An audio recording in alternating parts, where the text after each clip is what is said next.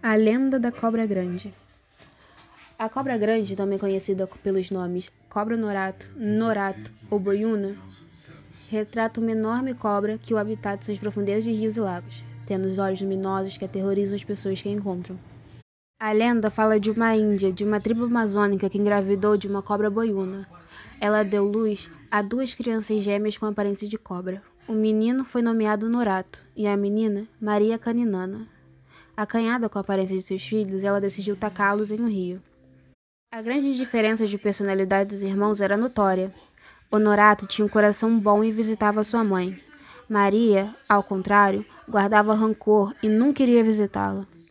Pelo temperamento agressivo de Maria, a população e os animais sempre estavam assustados. Ela até mesmo naufragava embarcações.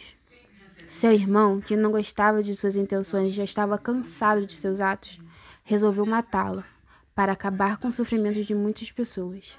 Após bastante tempo vivendo como cobra, um soldado muito corajoso libertou Honorato de sua maldição, que pôde viver como uma pessoa comum perto de sua família.